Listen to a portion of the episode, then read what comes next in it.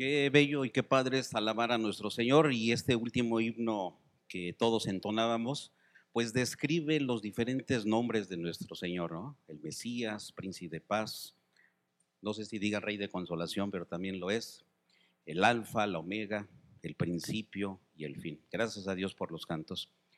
Hermanos, em, si me hacen favor de buscar en sus Biblias dos versículos, el primero de ellos es Salmos 25, 16 y lo vamos a dejar ahí un poquito apartado para leerlo posteriormente. Salmos 25, 16.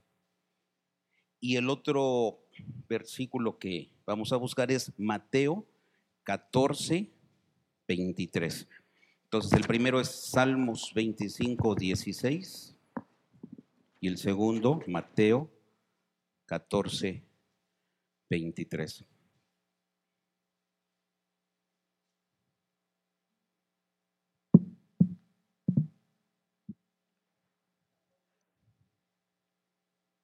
Sí, Mateo 14, 23.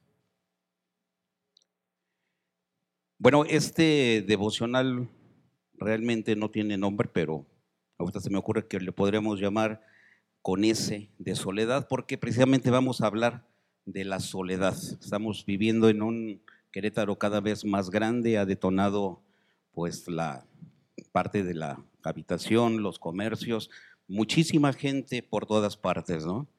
Sin embargo, encontré una definición de un autor que no sé quién sea, pero dice, la ciudad es un lugar donde viven miles de personas, viven juntas en soledad.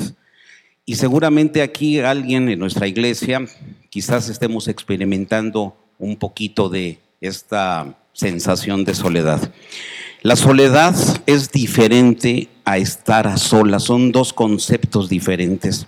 La soledad es un estado emocional por sentirse rechazado, desolado o abandonado. David exclamó al Señor en tiempo de soledad, el Salmo 25, 16. Eso es lo que dijo David cuando se sintió solo. Él alzó sus ojos a Dios y dijo, mírame y ten misericordia de mí porque estoy solo y afligido. El sentir soledad generalmente es una experiencia negativa que va acompañado de un sentimiento de desesperanza y de tristeza. Estar a solas es diferente. Si soledad es un estado emocional, el estar a solas es un estado físico. Estar solo es la condición de estar sin compañía, separado de otros. Es estar con uno mismo. Con frecuencia Jesús buscó estar a solas, se apartaba de los demás para poder tener comunión con el Padre. Si leemos Mateo 14, 23, dice, despedida la multitud, subió al monte a orar aparte, y cuando llegó la noche, estaba allí solo. Este estado físico de estar a solas puede ser incluso una experiencia positiva al convertirse en un momento de comunión con Dios como nuestro Señor Jesucristo. ¿Quiénes experimentan soledad? Cualquier persona y en cualquier circunstancia puede experimentar soledad. Fuimos creados para tener una relación con Dios y con los demás, entre nosotros. Por tanto, nos hacemos vulnerables cuando enfrentamos el rechazo o una pérdida significativa. Ninguno de nosotros estamos exentos de experimentar los sentimientos de soledad. Dios permite que esos sentimientos lleguen a nuestra vida para que Él se manifieste en nosotros. Dios desea que dirijamos nuestro corazón hacia Él. Hay varias causas por las cuales experimentamos soledad. Por ejemplo, la muerte de nuestro cónyuge, la muerte de un ser querido, una enfermedad incurable, soltería, la vejez, una separación, divorcio, fracaso. La soledad es una sensación de vacío que experimentamos cuando alguien a quien amamos nos abandona o cuando creemos que no le importamos a nadie. Entonces nos sentimos rechazados y pensamos que nadie nos necesita. Nos sentimos completamente solos a pesar de estar rodeados de una multitud.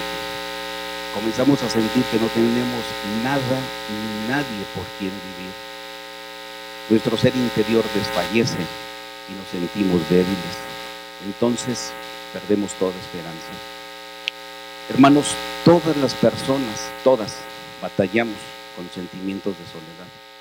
Todos podemos sufrir separaciones, muerte, duelo, aislamiento. Es normal, es normal experimentar soledad. Sin embargo, si caemos en la autocompasión y nos enojamos contra Dios, nos sentiremos lejos de Él y no podremos recibir su consuelo amoroso. Cuando experimentamos soledad, Dios no está distante de nosotros. Acerquémonos a Él en oración, pidámosle su ayuda. En el Salmo 25, 16, la Biblia dice a Dios, mírame, mírame y ten misericordia de mí porque estoy solo y afligido. Hermanos, no intentemos mitigar el dolor de la soledad buscando sustitutos para llenar ese vacío. No nos centremos en nuestra necesidad personal, sino enfoquémonos en la persona de Cristo.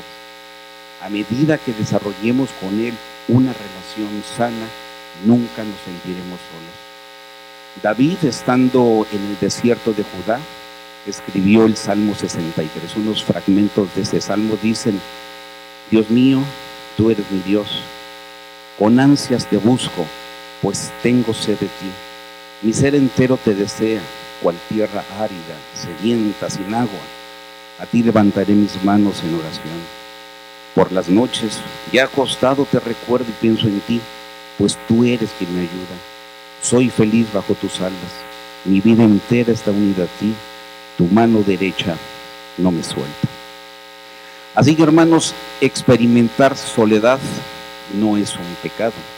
Cuando tenemos una pérdida importante hay sufrimiento. Jesús mismo eh, tuvo dolor cuando su amigo Lázaro murió y derramó unas lágrimas.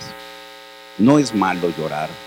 Démonos tiempo para hacerlo, para dolernos de la muerte o la separación de un ser querido. El llanto es parte saludable y natural de la vida.